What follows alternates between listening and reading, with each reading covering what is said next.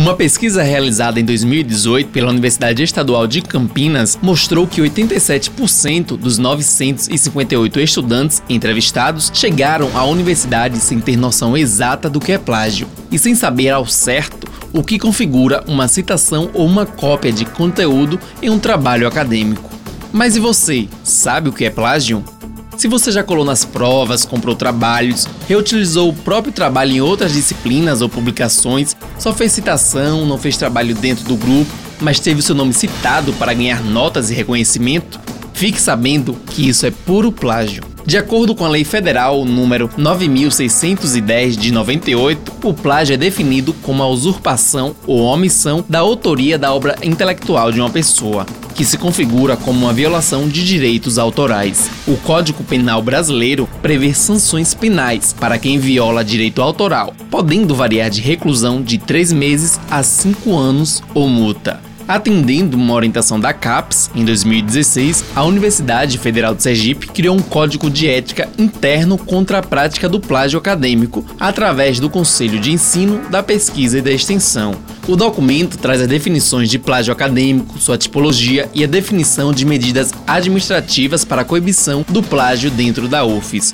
Em 2019, a UFES lançou a cartilha UFES na peleja contra o plágio. A elaboração do documento foi coordenada pela professora do Departamento de Letras Vernáculas, Renata Ferreira Costa Bonifácio, e afirma que o objetivo é conscientizar a comunidade acadêmica sobre o plágio. Então, essa cartilha, ela vem de um projeto que começou ano passado, né, que é veiculado a, a, a ProEx, a extensão, e assim o objetivo é conscientizar, não é nenhuma caça às bruxas, não é esse o objetivo, né, de punir ninguém, na verdade é uma forma de conscientização da comunidade UFES em relação a essa prática que é tão dolosa, tão nociva é, à integridade científica. A professora destaca como o plágio pode gerar problemas tanto para o aluno e a universidade, como a credibilidade das pesquisas científicas primeiramente tem que falar que o plágio ele não, ele não é só um problema da universidade, né? A gente tem o, o plágio ele acontece em várias instâncias, nas artes, né, em uhum. outros locais. Dentro do ambiente é, científico acadêmico, ele é, ele é encarado de com uma certa quer dizer, ou talvez mais seriedade, porque ele impacta exatamente na confiabilidade da, das pesquisas que são feitas aqui né?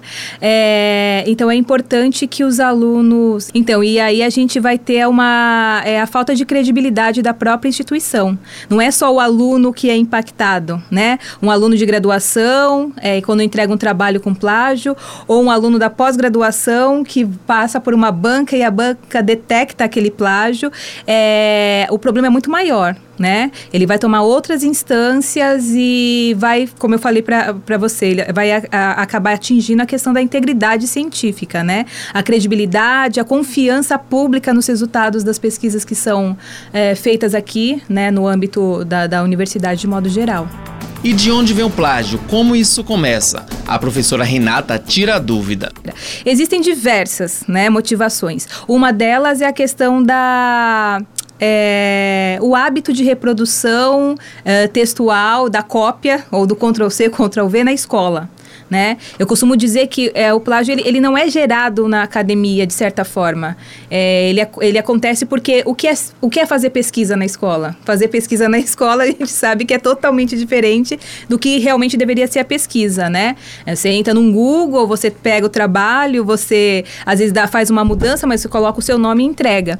É, a questão está nessa leitura, o tipo de leitura que aqui é diferente, é uma leitura muito mais complexa, muito mais significativa e posteriormente toda uma etapa que a gente aprende, vocês aprendem, né, como alunos no é, metodologia de científica, eh, metodologia científica de busca de dados, é, arquivar esses dados, depois fazer citações, referenciações, né?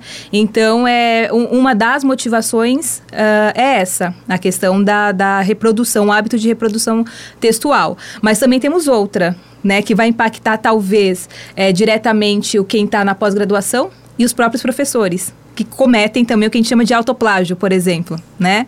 É, que é a questão do que a gente chama de cultura do publish or perish, que é o publique ou pereça motivado por aquela questão da, da CAPES, né? A gente tem que publicar constantemente, em, em quantidade. Hoje a gente fala de qualidade também, a questão do fator de impacto.